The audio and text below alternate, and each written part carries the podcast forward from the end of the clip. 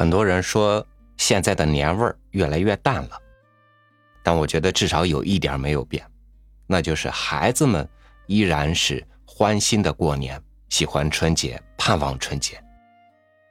但是有趣的是，年味儿淡了，我们好像对年的回忆却越发的多了。与您分享何小龙的文章《儿时的年》。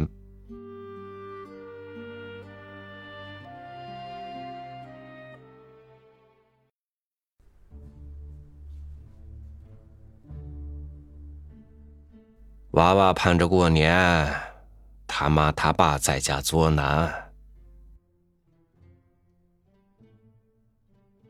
这是我小时候每逢过年，母亲经常唠叨的一句话。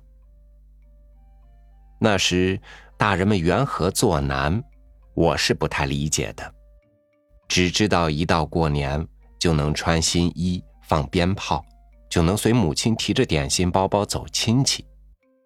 就能在只有到过年才会派上用场的大大小小的菜盘子里放纵一回自己的食欲，尤其是夹杂在蔬菜里的零星肉丁、肉片儿对我极具诱惑力。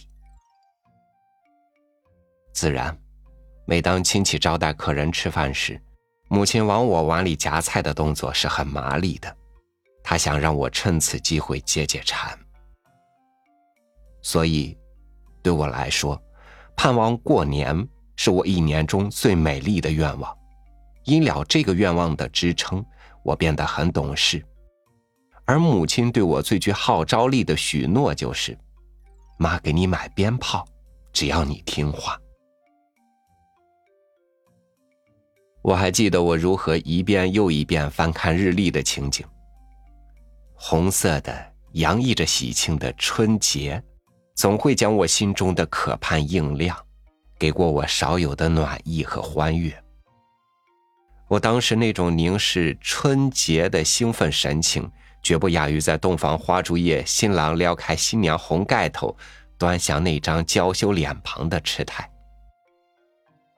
于是，尽管离过年还有很长一段时间，我就已让母亲给我买了一盒鞭炮，放鞭炮。一般是在大年三十晚上和初一早上，我把鞭炮分了两份年三十放一部分，初一放一部分。由于只有一盒鞭炮，我是不会成串放的。我小心翼翼的把鞭炮拆开来，装在新衣口袋里。到放鞭炮的时辰，一手拿一支香，一手捏一枚炮。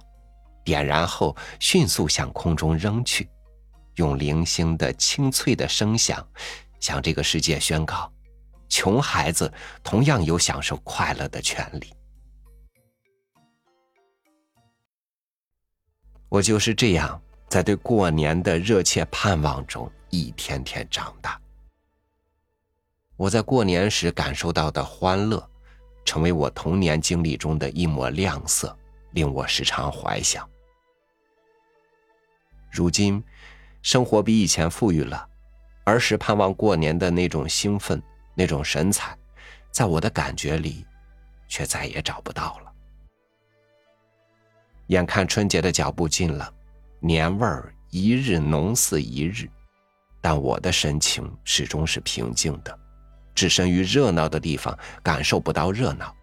面对摆满路边的红色春联、灯笼，我的心里也亮不起来。我不禁疑惑起来：莫非这是自己的生命开始走向衰老的征兆？莫非经历中的坎坷和心酸，已将我感受快乐、热爱生活的激情磨损？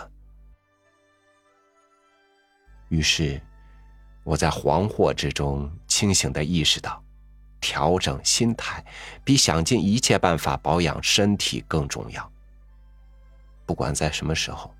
不论境遇如何，都要以一颗童心去面对这个世界，对生活充满憧憬与期待，这样，你所过的每个日子才会新鲜生动，值得你回味和留恋。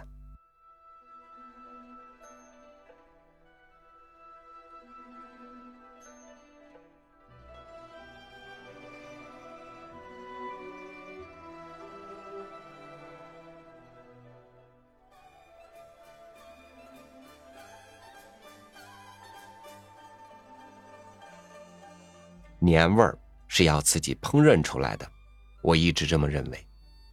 准备好过年要用到的食物食材，继承学习家里的过年才用功夫用心去做的小吃，煎炒烹炸要自己动手，才有过年的样子。灯笼挂起来，春联贴起来，红包交换起来，吉祥话说起来，春天也就在年的热闹里悄悄的来了。感谢您收听我的分享，欢迎关注微信公众号“三六五读书”，和我一起回忆过年。我是朝雨，祝您晚安，明天见。